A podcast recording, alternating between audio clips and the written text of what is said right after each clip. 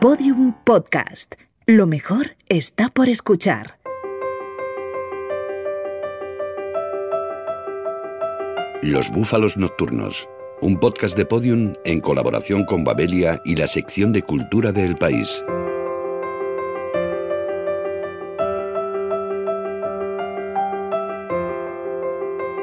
Luna Miguel es una de las jóvenes poetas con más proyección de nuestro país, pero sus inquietudes van más allá y acaba de dar el salto a la prosa con El funeral de Lolita, una novela perturbadora en la que reinterpreta el mito popularizado por Vladimir Nabokov.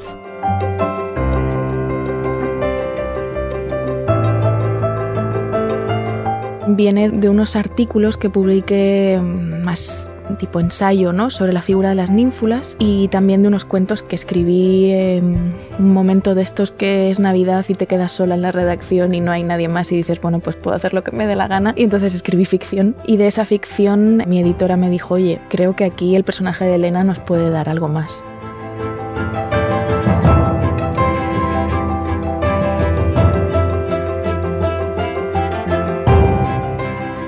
Roberto está muerto. Musitó mientras el tráfico chillaba a sus espaldas y el camarero del restaurante la observaba desde la puerta sin hacer ademán de acercarse. Fue entonces cuando Elena lo notó, el vuelo de una polilla en el estómago, sus alas de metal lijando las paredes gástricas, el peso del cuerpo, sin vida, de Roberto, iluminándose en una habitación hasta entonces inhabitada de su mente. El funeral de Lolita, Luna Miguel, editorial Lumen.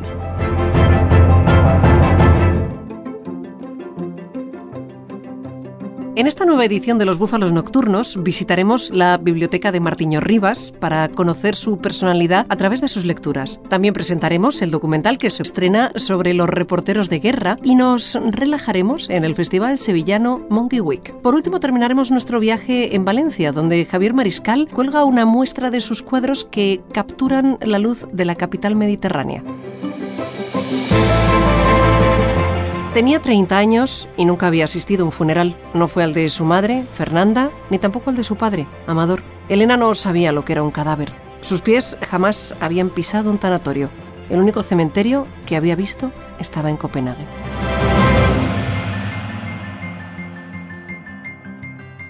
El funeral de Lolita, con Luna Miguel.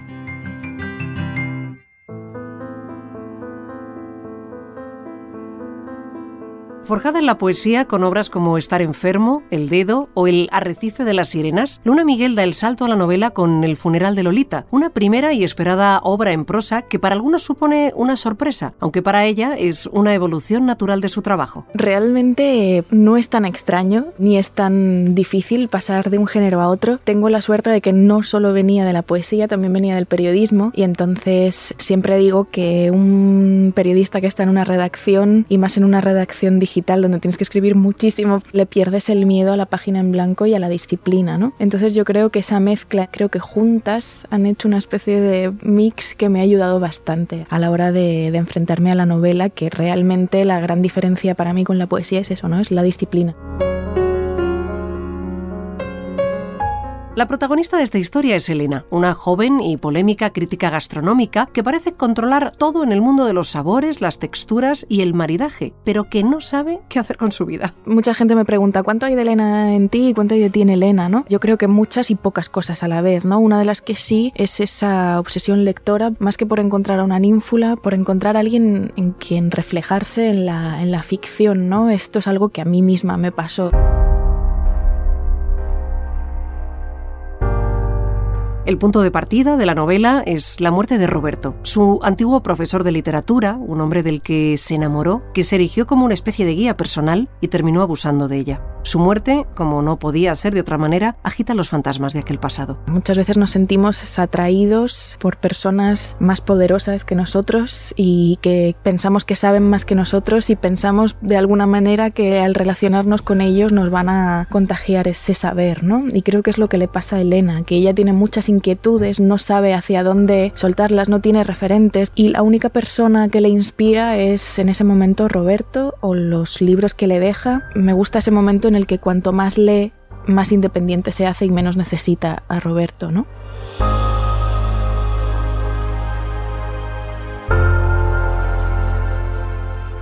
Esa relación entre una adolescente y un hombre de 40 años teje una historia que, como en la Lolita de Nabokov, se entremezclan la seducción y el abuso, el deseo y el rechazo. Inconscientemente ella quiere evitar, pero al mismo tiempo lo provoca, pero sin saber qué va a pasar después. Es decir, ella es tan inexperta que no sabe qué hay después de la seducción. Y el problema es que él no es inexperto, él sí sabe lo que hay después de la seducción. Y ese es el conflicto, ¿no? Que aunque los dos lo deseen, una persona debería ser más responsable sobre la otra.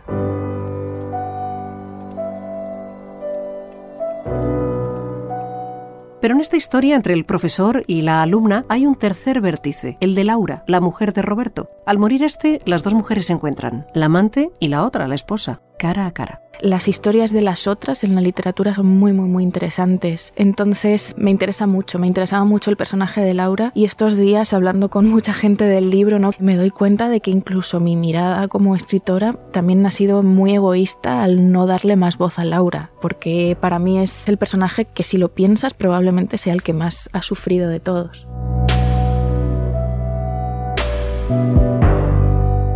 El funeral de Lolita revisita el mito de Nabokov, el de una niña pervertida por un adulto. Pero a diferencia del escritor de origen ruso, aquí conocemos la historia desde la mirada de la joven y en ella también está muy presente el erotismo. Realmente sí pienso que la narrativa última escrita por mujeres, tanto en España como fuera, se está perdiendo un poco de miedo a volver a introducir el erotismo en, en la narración. Y lo erótico no tiene por qué ser solo algo hermoso, ¿no? También puede ser en toda su decadencia, ¿no? En toda su fealdad, ¿no? Y esto es algo que me interesa mucho y que espero seguir escribiendo. Luna Miguel es una mujer joven en pleno siglo XXI, una época en la que el feminismo ha cobrado nuevos bríos y la mirada femenina reclama su espacio con seguridad y alzando la voz. El funeral de Lolita es inevitablemente una novela hija de su tiempo. Desde luego yo creo que esta novela no la habría escrito sin la mirada feminista. Creo que me ha servido sobre todo para intentar darle otra vuelta, ¿no? Y también para preguntarme si a veces cumplir con un estereotipo también lo puedes hacer desde tu militancia feminista, ¿no? Eh, yo esto se lo escuché por primera vez a Luciana Pecker, que es una periodista argentina. Ella defiende mucho también el feminismo del goce y yo creo que Elena es una persona que está intentando gozar y que por ello también se ve en un montón de contradicciones, ¿no? Pero lo que desea es ser libre para gozar.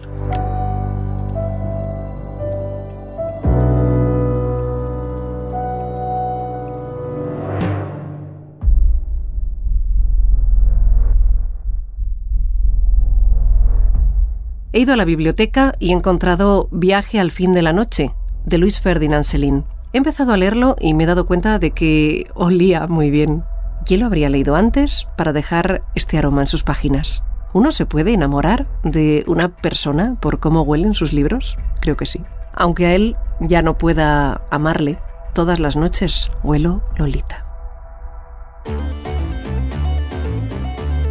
Biblioterapia está cerrada por defunción, pero abro un momento por ser usted, accediendo. Paciente, Martino Rivas. Actor, accediendo al cuestionario.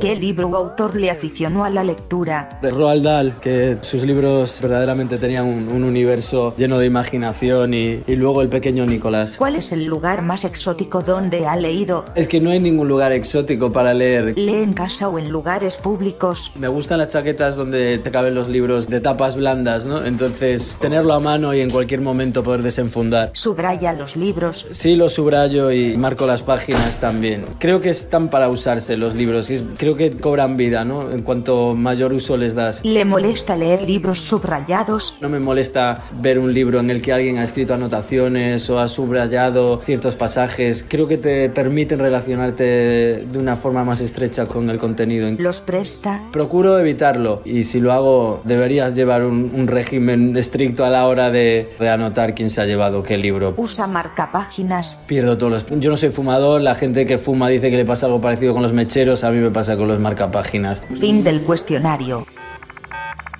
Si no le importa, he de ir al funeral de Lolita. Aunque, ahora que pienso, le gustaría acompañarme, es usted tan mono que me hará resaltar más.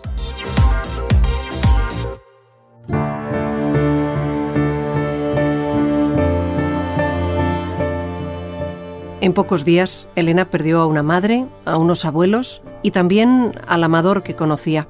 Su padre ya no volvió a reír, no volvió a desprenderse del chándal azul marino con el que iba a trabajar. Pasaba horas sin levantarse del sofá mirando canales de deportes extranjeros, hojeando sus álbumes de fotografías de los años que pasó en el servicio militar, ordenando sus revistas de caza o escuchando una y otra vez su vinilo azul de Joan Manuel Serrat. A propósito del estreno del documental Morir para contar, con su director Hernán Zin.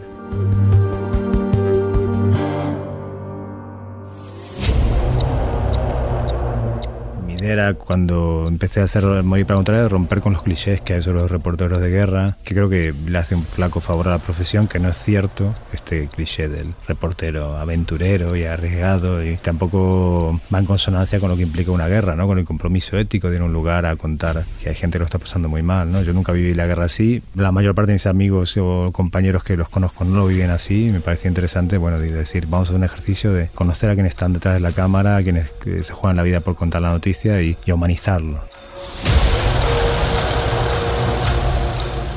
Surge en 2012, yo estaba en Afganistán haciendo para Canal Plus un reportaje sobre una mujer desactivadora de explosivos, ya varios días eh, rodando en un blindado, salíamos todas las mañanas y bueno, un día tuve un ataque pánico, tiré la cámara, el chaleco, me bajé en medio de la guerra en Kandahar y bueno, fue algo que no, no me ha pasado nunca y de algún modo mi cabeza dijo, hasta aquí llegamos, ¿no? Como tantos años de ver dolor, tantos años de ir de guerra en guerra, tantos años de retratar lo peor de la condición humana y bueno, al final pagas un precio psicológico, ¿no? A partir de ahí empezó la depresión empezaron una gran claustrofobia. En esto de los conflictos nunca piensas que le va a tocar a alguien que tú conoces.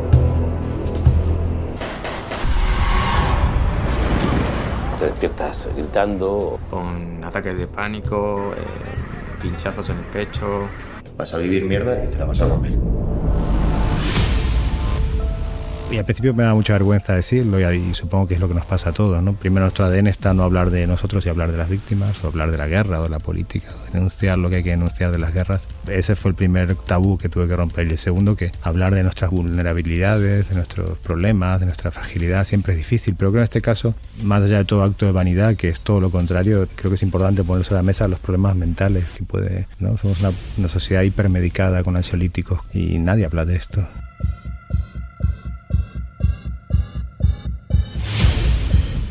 Bueno, todavía no entiendo cómo los, cómo los lié para esto, ¿no? Fue una apuesta, una apuesta mía, televisión española. Y uno a uno se fueron abriendo. Eh, yo tengo la legitimidad de que he estado ahí, lo he sufrido, he estado 20 años y también son amigos o gente a la que admiro mucho y todos se han ido abriendo, han compartido sus... Algunos que nos han abierto y que no están en la película, por supuesto, pero el 99% han sido súper generosos, súper honestos. El acceso en cualquier película, el, el tener un material humano tan potente es lo que cualquier director sueña. 2014 otra vez se desata la destrucción sobre Gaza, absurda y sin sentido contra los civiles. Otra vez con 2006, 2008, 2010.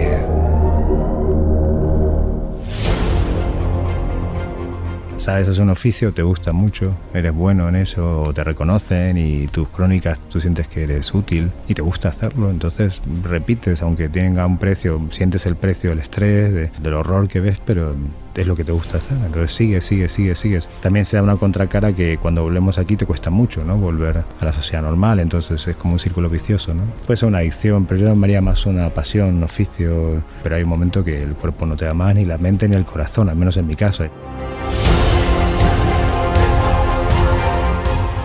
Nacimos con un defecto muy grande que es que nuestra empatía es limitada en el tiempo, en el espacio. Si te pasa un vecino que viene en una riada y se lo lleva, está todo conmocionado. Si le pasa a alguien en Filipinas, lógicamente, ¿no? estamos diseñados así. Bueno, son mecanismos del ser humano de defensa en el fondo, yo creo que porque la vida es una experiencia tan sin sentido que no puede estar todo el día a flor de piel. Pero bueno, este localismo y más ahora con todo este movimiento populista que hay en, en Europa y en Occidente, está cada día más en boga. Es un error, porque en un mundo globalizado o sabes de qué va el mundo y cuál es tu lugar como sociedad, o no lo encuentras.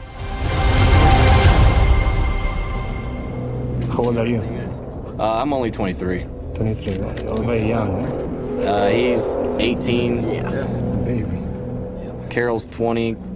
Guerrero's 31 and Boland's 23. Sí, algo que siempre me ha sorprendido de la guerra es que la, la ordenan los adultos, pero la, la hacen los niños. Miedo es nuestro mayor aliado en un conflicto armado. Yo, trato de ser, siempre he sido muy prudente y bastante miedoso, ¿no? Creo que eso te lleva a informarte bien, a tomar pasos con cabeza y hacer las cosas bien. Es un gran aliado y convives con él, mientras no te supere y no te gane la batalla, no pasa nada, ¿no? En ese sentido es importante tener miedo y es importante saber gestionarlo. Como cuando vuelves a España hay que saber gestionar el trauma, ¿no? Son compañeros de viaje que están ahí convives, convives con la trama, con la claustrofobia, con las pesadillas, convives, porque es el precio que has pagado por hacer lo que amas, ¿no? Tampoco está mal. Pero convives con ello y dices, venga, he hecho lo que he querido de 20 años, he sido muy feliz, me siento útil, le hago sentido a mi vida, si ahora tengo estas taras, pues bueno, esperemos a que se vayan.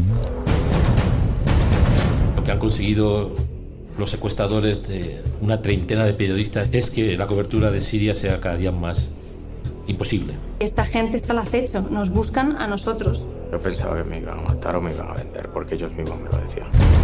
El deseo, ¿no? el impulso por llegar lo antes posible a un sitio, te lleva a arriesgar demasiado. Uno de los milicianos cogió la granada y en lugar de tirarla, pues se la quedó y le reventó. Cuando un compañero muere, lo que se genera en toda la profesión es como, ¡guau! Qué duro, nos puede, me puede pasar a mí, ¿no? Este, es una cosa muy egoísta, pero es lo primero que piensas. Y en ese sentido, honrar a la gente que ya no está es un ejercicio también muy valioso para que la gente, el público entienda que hace este trabajo. El reporterismo, siempre hay gente detrás de las cámaras, detrás del micrófono, detrás del ordenador y hay personas que aman este oficio, sea en guerra, sea aquí, seas tú, sea yo. Es un oficio que amamos, contar historias y que vean la parte humana de ese oficio en la versión más extrema que es la guerra, eh, creo que es importante para que se revalorice nuestro trabajo. El documental es muy pequeñito, lo hemos hecho con muy poco presupuesto y ya nos ha dado mil alegrías, digamos. Ya hemos ganado el Festival de Montreal, hemos ganado en la Seminci, hemos ganado en el Festival de México, la Palma de Plata. Bueno, yo espero que siga su recorrido para que la gente vea, comprenda y se repiense dónde se informa, cómo se informa y valore nuestro trabajo. Es muy importante que defendamos más que nunca el periodismo porque nuestra libertad, nuestra democracia, la salud de la ciudadanía, el dinamismo, la capacidad para contestar al poder depende de que tengan información contrastada, que volvamos a eso, a las fuentes.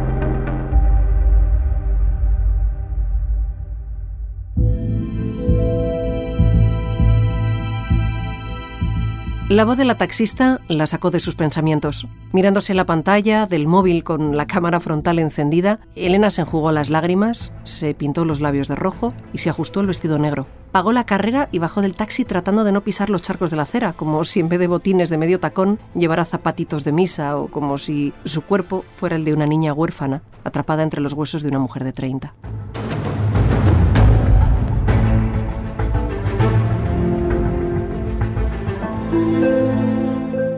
Cinco notas sobre el festival Monkey Week con Jimena Marcos de Llano.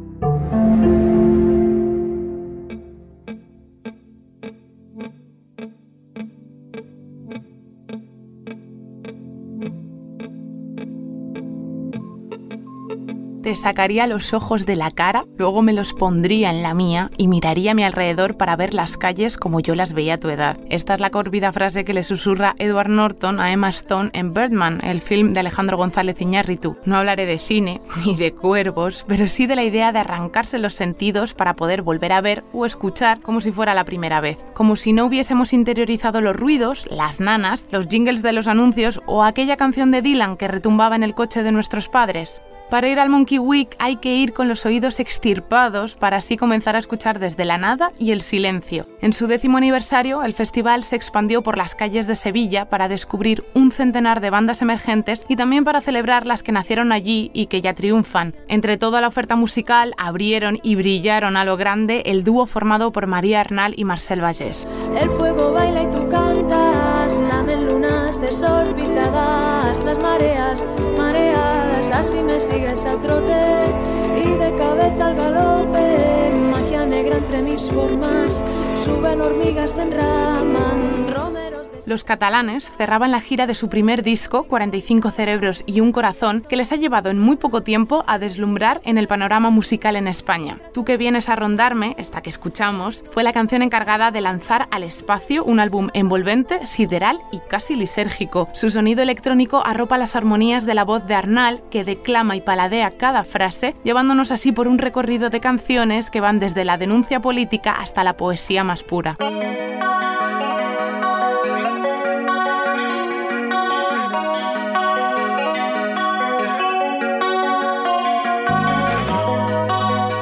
Demostrando, al igual que Arnal y Vallés, que dos son suficientes, los chicos de Hearst, o los Strokes bañados en leche solar, como se autodefinen, traen sus raíces inglesas y noruegas y las convierten en melodías electrónicas y veraniegas. Una guitarra, un bajo y una antigua caja de ritmos son los únicos elementos que les acompañan en un mundo extraño en el que conviven la bossa nova, los tonos pastel y la reminiscencia Twin Peaks.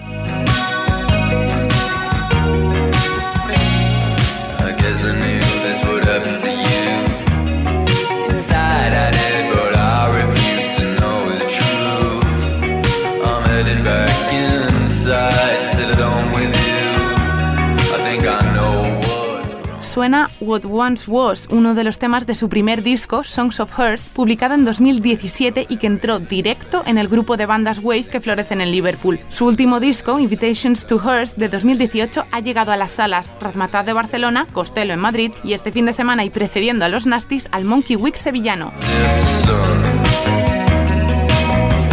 Los que también comienzan a recorrer el circuito de salas de nuestro país son los madrileños Hambre.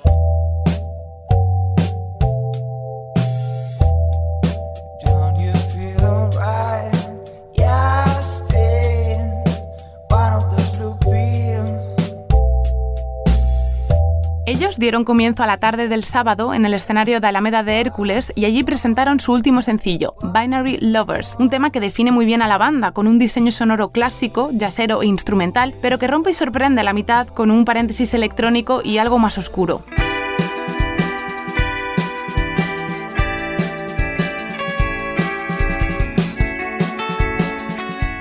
Este año dieron el paso de sacar su primer EP, Mercury Man, con temas muy rítmicos como este What We Were que estamos escuchando. Sintetizadores, guitarras agitadas y un milimetrado sonido de percusión son las claves del joven grupo que desde el año pasado forma parte del sello Subterfuge. Atentos porque darán mucho que escuchar.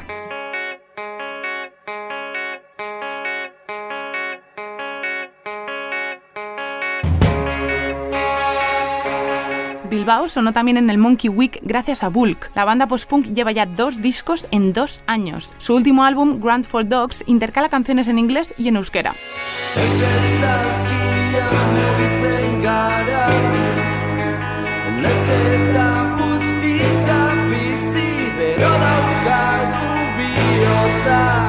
Robustos, contundentes y algo sombríos, los vascos son uno de esos grupos que parecen sacados de la Inglaterra de los 80 y que sin duda se crecen en directo. Una puesta en escena macarra y excéntrica en la que el frontman, Andoni de la Cruz, nos recordaba a pie de escenario que una buena actitud y una ejecución impecable detrás son las claves para destacar entre las más de 100 bandas que se encontraban en el festival.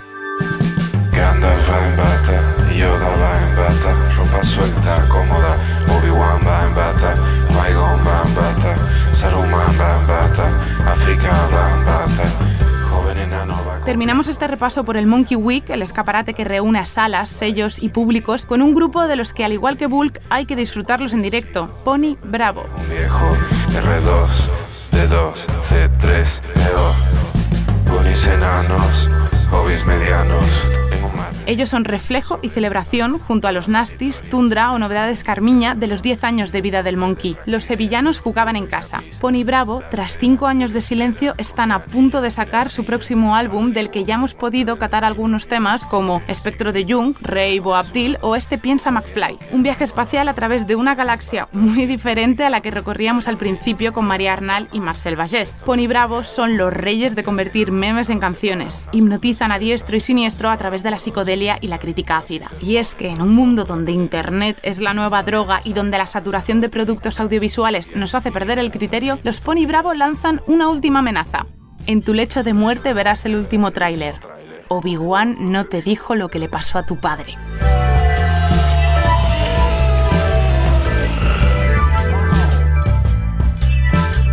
Tus recuerdos son Disney y la culpa de todo es de Steven Spielberg. Este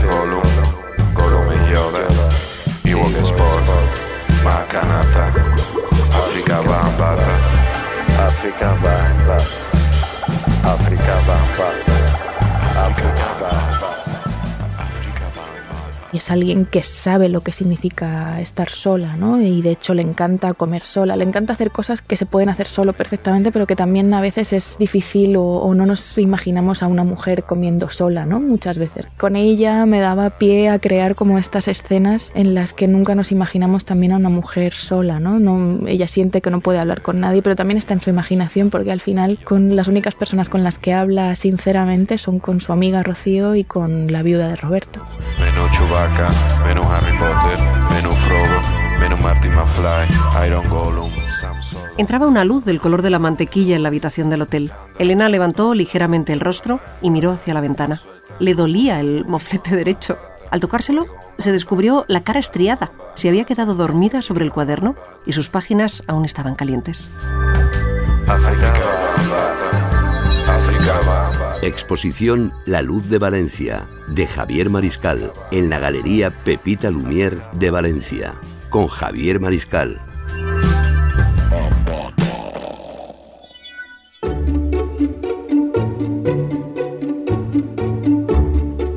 Estamos en pleno otoño y anochece tan pronto, Javier Mariscal expone en Valencia una muestra sobre la luz, pero no una luz cualquiera, sino la luz de Valencia. Y aquí que me he venido, a la galería Pepita Lumière de la ciudad, para que el propio Mariscal me cuente cosas sobre esta muestra. Así como Cataluña es como un brazo de un hombre que se mete dentro del mar, aquí no, aquí es el mar que se mete dentro de la tierra con una playa infinita. Y ahí está luz bestial que nos tenemos que proteger a partir de mayo. Y es una luz que hace que todo sea mucho más vibrante, que los blancos son blanquísimos y las sombras son negras como oscuras. Y está ese verde potente de, los árboles o de las bugambilias. Mariscal le encanta viajar, y de hecho se ha recorrido medio mundo. En todos los lugares que visita se fija en su luz y la compara con la de su ciudad natal. Se aprende muchísimo viajando y te das cuenta de, cómo cambia muchísimo esto de la luz. Por ejemplo, no sé, acabo de llegar de Ecuador. Todos los días a las 6 de la mañana se levanta el sol y a las 6 de la tarde se pone el sol. Todos los días del año. Claro, cambia mucho. O estaba en Galápagos o cuando estás en Buenos Aires es, y de repente pues es Navidad y hace mucho calor. En pocos lugares de los que ha visitado Javier Mariscal ha encontrado una luz como la valenciana. Si acaso, me encuentra cierto parecido en la ciudad californiana de Los Ángeles. Y hay una luz muy parecida también en Los Ángeles. Pero como la luz de Valencia, aquí es más dulce, sobre todo los atardeceres o en un lugar como la albufera que tiene el agua como un poco a marrón, entonces se junta con el atardecer, esos naranjas y es como si a la tele le pusieras sobreexposición de colores, ¿no? Es como wow.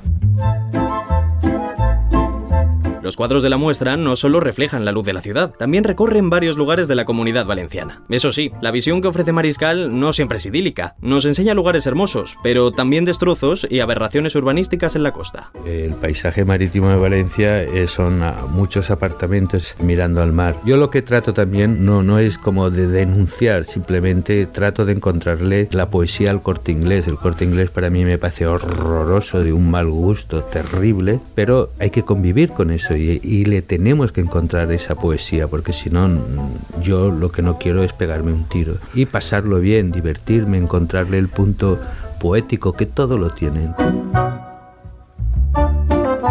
Hay 70 obras en esta exposición, de formatos muy diferentes, desde pequeños cuadros de poco más de 20 centímetros hasta enormidades de 2 metros. En ellos Javier Mariscal enseña su particular punto de vista sobre la realidad. Nosotros necesitamos como animales sociables participar en, en pensamientos, compartir esos pensamientos y creo que ahí está la cultura, que es la que ayuda a unirnos, a plantear ciertas cosas que de repente yo, mi manera de ver la vida es un espejo muy deformado que entonces me gusta compartirlo con otros que tienen otra visión.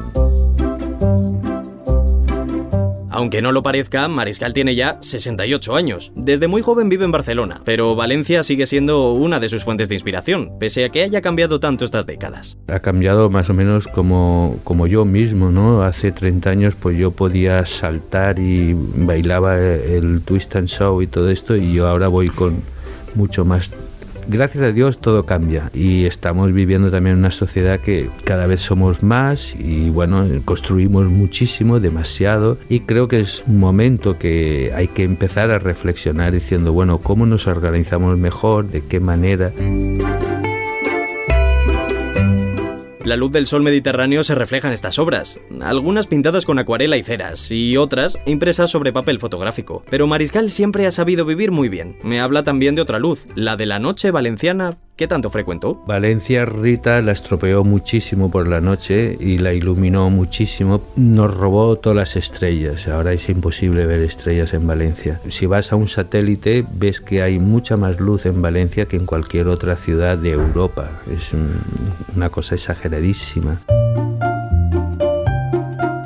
Hablando de luz y Mediterráneo, uno no puede dejar de pensar en Sorolla o Pinazo, que trataron de capturarla en sus lienzos. Se lo digo a Javier Mariscal y me da toda la razón. Hombre, cuando ves Sorolla y Pinazo, dices, estos son mis abuelos. O sea, estos han vivido la misma luz que les ha quemado los ojos y te encuentras que estás en tu casa con ellos, ¿no? Y que te ayudan también a esto, decir, no estoy solo. A mí me ha pasado lo mismo que al Sorolla cuando estaba en la Malvarrosa. Estos reflejos tan bestias que hay con estos blancos que de repente son un blanco roto y de cremita y, de repente sale ¡pa! un fucsia ahí de la bugambilla. Me despido de Javier Mariscal, que ha sido muy amable conmigo, y me salgo a la calle para hablar por teléfono. No, no voy a llamar a Madonna, sino a mi abogado. Madonna me ha puesto una demanda por acoso.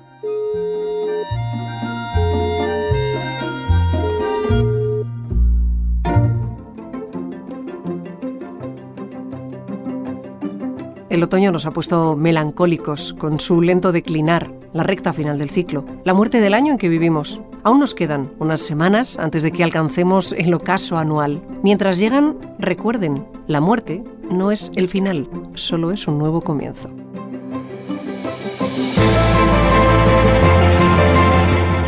También es un libro sobre la imposibilidad de querer a ciertas personas o de cuando te das cuenta de que hay personas con las que nunca va a pasar jamás nada, ¿no? Y que está bien muchas veces que no pase nada con esas personas, ¿no? Para ella un amor verdadero con Roberto es tan difícil como un amor verdadero con personajes de libros que le obsesionan, ¿no? Finjo que no te escucho en clase. Finjo que no te estoy mirando. Finjo que no me gustaría levantarme y tocarte los botones de la camisa con las puntas de los dedos, subiendo en escalera como si fueran teclas, subiendo hasta tu cuello fino y lleno de curvas. Huelo tu piel fresca desde mi pupitre. Todos los episodios y contenidos adicionales en losbúfalosnocturnos.com. Síguenos en Twitter, arroba búfalo nocturno.